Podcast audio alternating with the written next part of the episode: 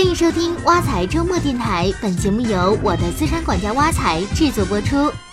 嗨，美娟，听说你马上要交房啊，恭喜哦！是啊，不过，唉，怎么了？交房可不应该是高兴的事儿吗？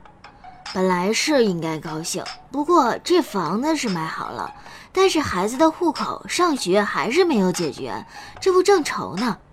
怎么会这样？你房子不是上半年就定下的？怎么会不能落户呢？唉，这事儿说来话长，就因为想在房产证上多加一个名字。我的房子最早是今年四月份定的，签合同的时候，售楼小姐顺口问我，要不要把孩子的名字写到房产证上。我本来也没打算，但被售楼小姐这么一提醒，就有点动心了。我想，房子以后肯定是留给孩子的，加个名字，就当是给孩子的一份礼物了。不过，就因为多加了一个名字，我的贷款被银行拒绝了。啊，写了孩子的名字就不能贷款了吗？也不完全是，但房产公司在填我合同的时候，把我孩子的名字一起复制到了还贷人一栏。因为孩子不具备还贷能力，银行就不会批准，必须把名字去掉。那你不想去掉吗？不是，这名字写上去容易，去掉就没这么容易。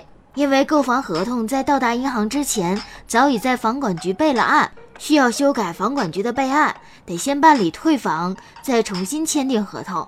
那时杭州的楼市还没有很火热，房产公司担心我退房以后会毁约，就扭扭捏捏不想退，说会帮我找其他合作的地方商业银行办贷款。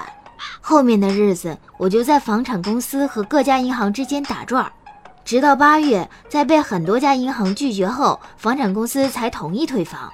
不过，这个退房过程也不顺利，各种程序各种麻烦，前后又经历了一个多月，甚至等来了九月二十八日，杭州市区暂停了购房入户的政策。天哪，那的确是被耽误了。是啊，我去找房产公司维权，房产公司只是承诺按四月份的价格重新签订购房合同。至于落户是政策原因，他们无能为力。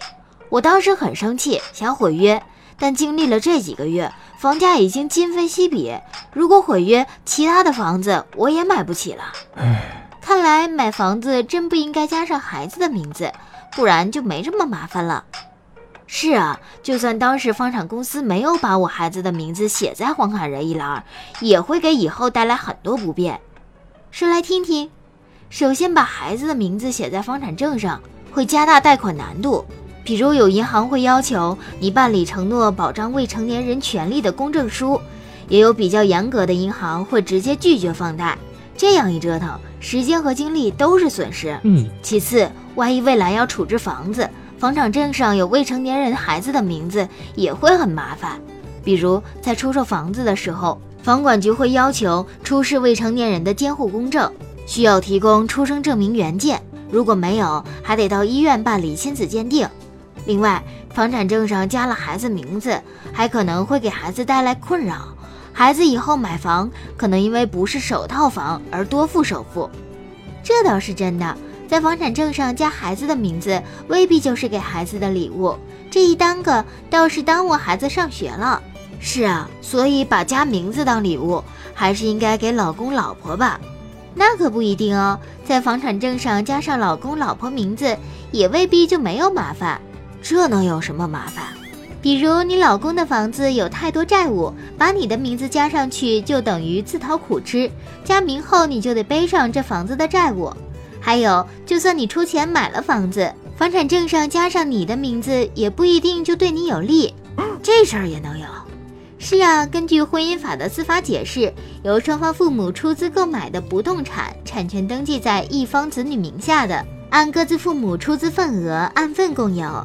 比如你们双方父母共同出资帮你们买了一百万的房子，你家出了七十万，你婆家出三十万。如果就写你老公一个人的名字，那么按各自父母的出资份额。你实际拥有房产的百分之七十，你老公拥有房产的百分之三十。但如果房产证上写了你们夫妻两人的名字，房产就是夫妻共同财产，你只拥有房产的百分之五十。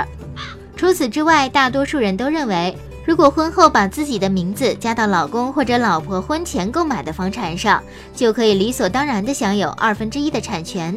但实际的情况是，虽然房产证上有名字，但是没有出钱。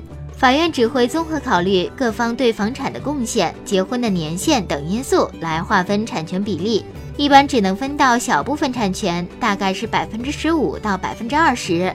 只有在加名字的同时，再通过协议明确每个人的产权份额，产权才能得到充分保护。所以，只是简单的加个名字，未必就是真爱呀。